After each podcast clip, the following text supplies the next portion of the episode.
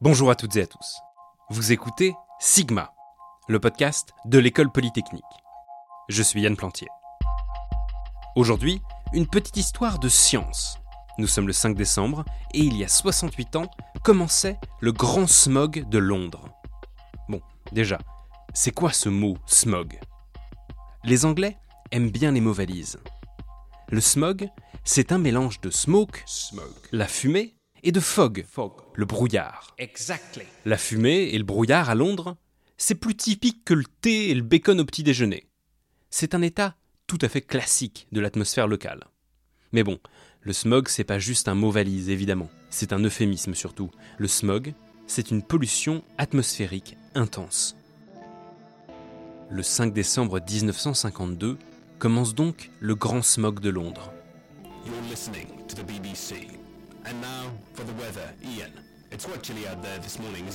Ce matin-là, il fait froid et le vent est tombé. Une masse d'air glacial recouvre la ville et piège la pollution sur place.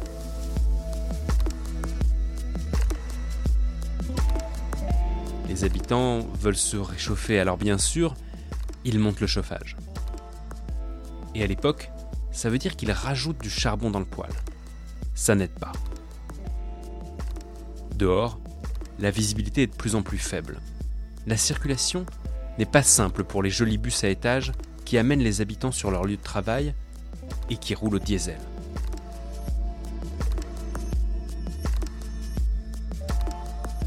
Londres n'est pas une ville très ensoleillée de base. On prend plus la pluie que des coups de soleil. Mais là, pour ceux qui osent s'aventurer dehors, il fait quasiment nuit en plein jour.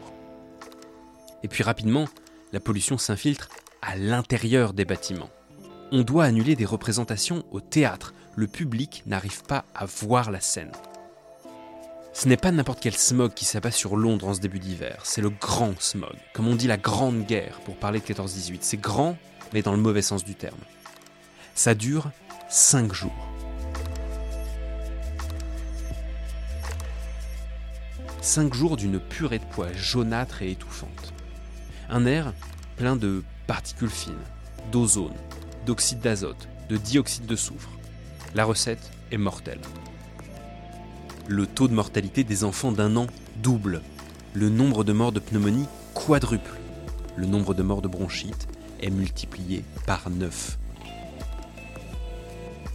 4000 personnes meurent pendant ces 5 jours. 8000 de plus dans les quelques mois qui suivent, de complications cardiaques et respiratoires. Aujourd'hui, à travers le monde, la pollution atmosphérique affecte des milliards d'humains. En Inde, au Pakistan, en Chine, le smog fait partie du paysage. Très souvent aussi, c'est un ennemi invisible. Selon l'Organisation mondiale de la santé, à ce jour, 9 personnes sur 10 dans le monde respirent un air pollué et 7 millions de personnes par an meurent prématurément à cause de ça. Industrie, traitement des déchets, transport, agriculture, on connaît les responsables. Les secteurs qui émettent les composés chimiques et les particules fines qu'on retrouve dans le smog, ce sont aussi ceux qui émettent des gaz à effet de serre. En fait, on ne peut pas séparer les deux questions. Le réchauffement climatique provoque des incendies, les incendies provoquent de la pollution et des émissions de gaz à effet de serre. Tout ça est entrelacé dans un cercle vicieux. À l'école polytechnique, le LMD, le laboratoire de météorologie dynamique, étudie et cherche des solutions à la fois sur la question du climat et sur celle de la pollution et de la santé. Si cet épisode vous a déprimé, écoutez celui du 11 juin dernier. Il vous fera peut-être du bien. C'est une interview que j'ai faite avec le directeur du LMD, Philippe Drobinski. Tout n'est pas perdu et il y a un chemin pour transformer ce cercle vicieux en cercle vertueux. Merci à vous d'avoir écouté cet épisode de Sigma, le podcast de l'école polytechnique. Abonnez-vous sur votre application de podcast préférée, mettez-nous des étoiles si le cœur vous en dit, et n'hésitez pas à parler de notre podcast autour de vous. À bientôt Aujourd'hui, c'est un beau jour pour la science